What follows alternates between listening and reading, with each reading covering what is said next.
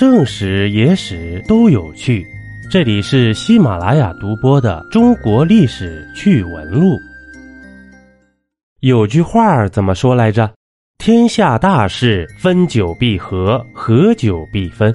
东汉末年分三国，三国里面狠人多，最狠里面有两个，一个是他，另一个是他。今天呢，咱们不讲水浒，咱们聊聊三国，聊聊三国里的两个狠角色，到底有多狠？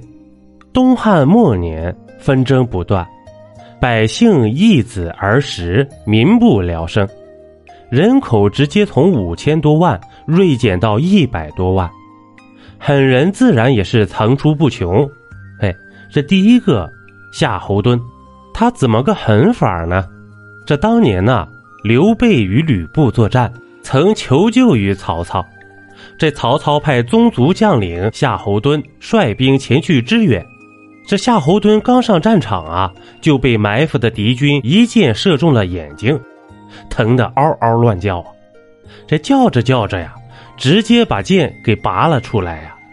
谁知拔得太猛，这眼珠子都给带出来了。哎呀！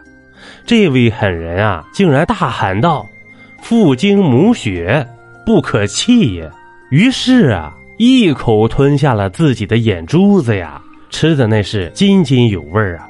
哎呀，你还真是个人才呀！要按你这样薅一把头发下来，你还吃面条了还？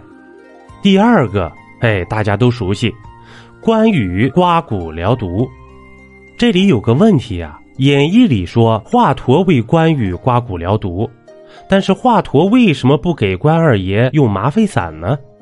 华佗这个小老头啊，死于建安十三年，公元二零八年，而关羽中毒箭啊，则是建安二十四年，公元二一九年，他俩啊根本就不在同一个频道里，所以您知道为什么不用麻沸散了吗？欢迎评论区里发表下您的见解。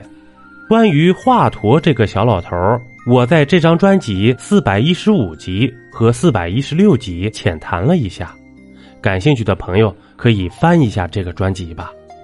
虽然《三国演义》里说是华佗为关羽刮骨疗毒，其实并不是，但刮骨疗毒这件事呢，却是真实的历史。公元二一九年。关羽率军攻打曹操的樊城，守将曹仁命军士乱箭齐发，关羽右臂不幸中箭。他退回大营后，才发现箭头有毒，命不久矣。这幸好名医华佗得知后，专门来给他医治。这神医表示了，这毒太深，得用刀啊割开伤口，一点一点将骨上的毒刮去。这华佗便提议关羽用布蒙住面部，用绳子绑住自己，以免乱动。可谁知呢？关羽大笑道：“不用那么麻烦，我下棋饮酒，你尽管刮毒就行。”这不得不感叹呐，二爷真爷们儿！我这肉体凡胎的，看见刀子呀都要抖三抖，更何况还要在骨头上磨刀子，疼疼，真疼！一杯故事，一口酒。这里是历史绞肉机，我是金刚经。本集播完，感谢收听订阅，咱们下集呀，不见不散。